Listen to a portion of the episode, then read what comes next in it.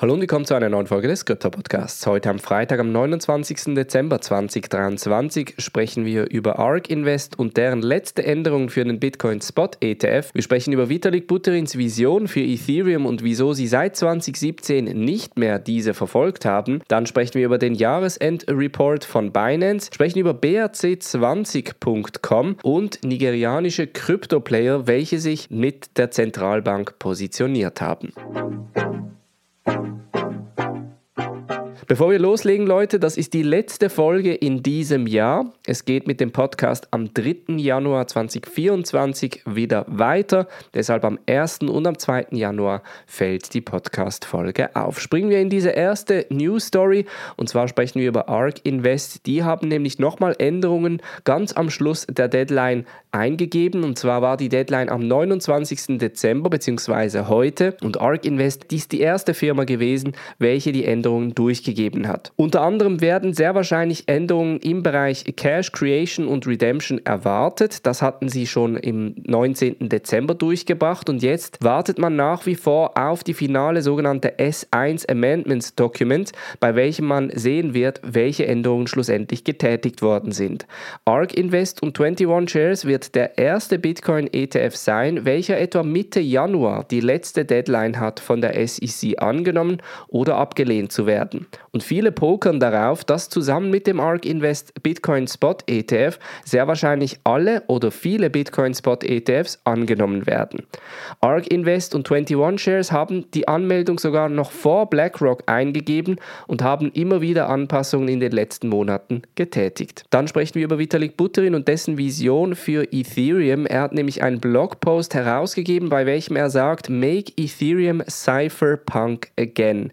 Also die originale Vision, die man ursprünglich für Ethereum hatte, ist eigentlich eine Public Decentralized Shared Hard Drive. Also man kann da entsprechende Messaging-App, dezentralisierte File Storage und andere Applikationen darauf launchen. Aber seit 2017, seit dem ICO-Boom, wurde Ethereum quasi, und das muss man natürlich in Anführungs- und Schlussstrichen setzen, für den Finanzmarkt missbraucht. Ethereums Idee war tendenziell eigentlich eine Art globales System, eine Art globalen dezentralisierten Computer zu schaffen, bei welchem alle mitarbeiten können und auch alle partizipieren können.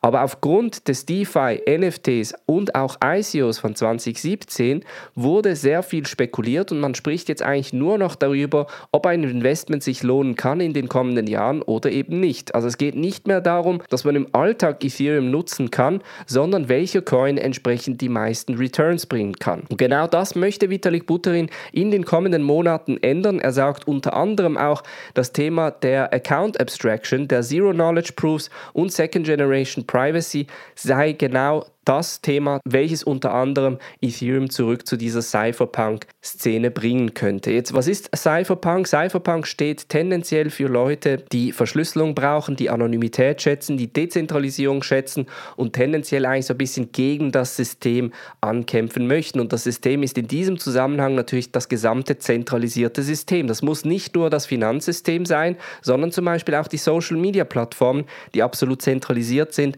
gehen da mit rein. Das heißt, ein Cypherpunk Cypherpunk-Idealist möchte idealerweise eine Social-Media-Plattform brauchen, die komplett dezentralisiert ist und keinerlei Zensur hat. Und das ist genau das, was ursprünglich auch die Vision von Ethereum gewesen ist. Dann sprechen wir über den Binance Year-End Report und zwar hat Binance in dem letzten Jahr trotz der Kontroverse doch nochmal Wachstum hinlegen können. Etwa 30% Wachstum in Nutzern im 2023, der 170 Millionen Nutzer weltweit.